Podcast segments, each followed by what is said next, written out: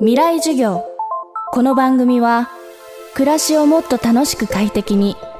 川口義賢がお送りします。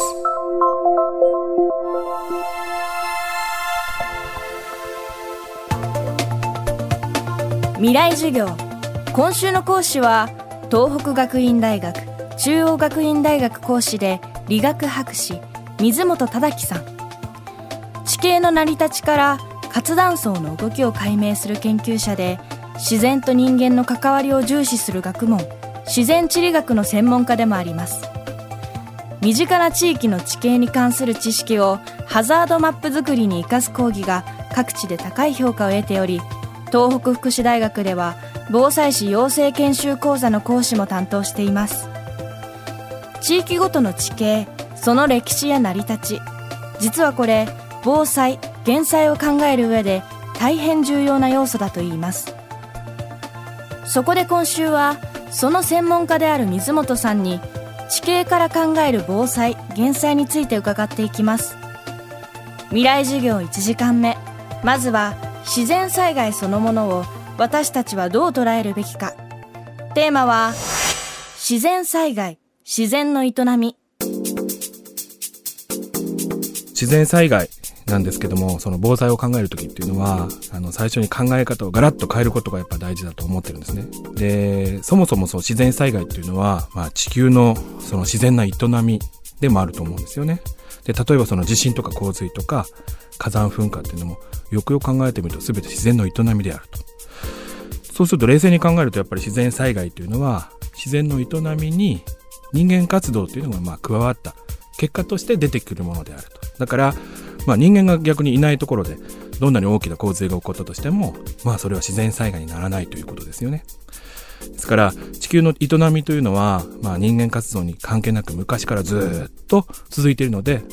そういうふうに考えるとやっぱり未来も続くんだというふうにあの思えると思います。ですから自然災害というのは自然の営み、まあ、要するに地球の営みなんですけど、まあ、それがどうなってるのかっていうのをまず客観的に知る必要があってでそれから人間活動が加わって自然災害になるわけですから人間活動例えば地理とか歴史とか民族とかそういうものがどうなってるのかっていう2つ同時に知る必要があると思うんですよね。でその2つを知って初めてその自然災害からどうやって命を守るのかということがやっと考えられると思うんです。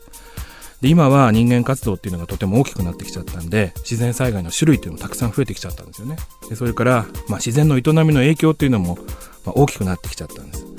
でも昔は実は人間活動というのは自然に合わせざるを得なかったまあそういう生活をしてたわけですよね。やっぱり今みたいな科学技術が発達してなかったので。でもその分、その自然と向き合う時間が昔は長かったので、まあ、自然の恩恵をたくさん感じていたし、あるいはその畏敬の念みたいなのをこう感じていたわけです。まあ言ってみれば人間は自然の一部ということで人間を含めて地球っていうことですよね。だから人を含めた地球っていうことを知ることが大事であって自然の営みをもっと知るっていうことからやっぱり防災っていうのは始まるんじゃないかなっていうふうに思います。自然災害自然の営み。こう考えることがまず第一歩だと水本さん。そして自然の営みをより深く理解するために必要なものが私たちが暮らす土地や地域それぞれの地形だと説明します。まあ、自然災害っていくつか種類があるんですよね。でもよくよく考えてみるとほとんどがやっぱ地形に関係しているっていうことが分かっていて。じゃあ地形って何なんだろう？まあ身近な地形。近所の地形。でそういうのがいつどうやってできたかっていうのは意外と知らなくてですね。自然災害を知る上で大事な地形っていうのはでき方なんですよね。どうやってできたのか。例えばまあ扇状地っていう地形があって、まあ、山の裾野に広がる扇形の形皆さんよくご存知で果樹園とかによく利用されてると思うんですよね。じゃあその扇状地がどうやってできるのか。ゆっくりゆっくり石や砂が溜まるのか。実はそうじゃなくて多くは急激にできるんです。例えば大雨の時土砂崩れあるいは土石流なんて聞きますけども実はそれが全部扇状地のでき方なんですよね。で大きな扇状地ってのもあるんですけどもそれは度重なる土石流が何回も繰り返されてできた。で川に今度皆さん行った時山の近くを流れる川を見ていただくと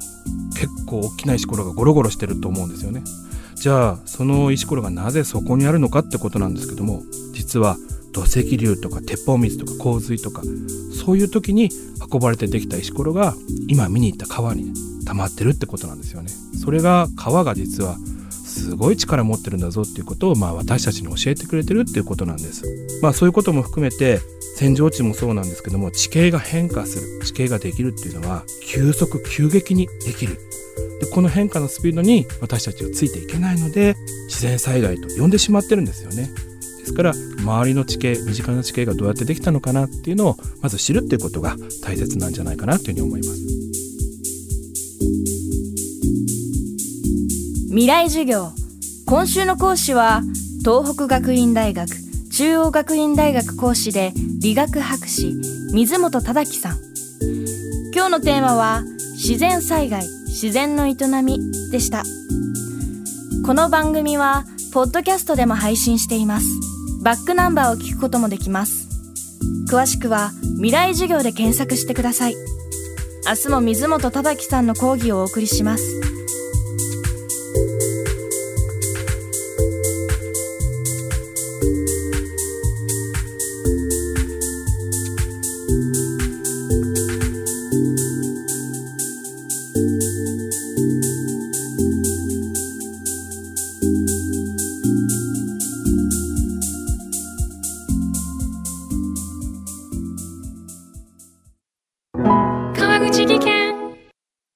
階段での転落。大きな怪我につながるので怖いですよね。足元の見分けにくい階段でもコントラストでくっきり。白いスベラーズが登場しました。皆様の暮らしをもっと楽しく快適に。川口技研のスベラーズです。未来授業。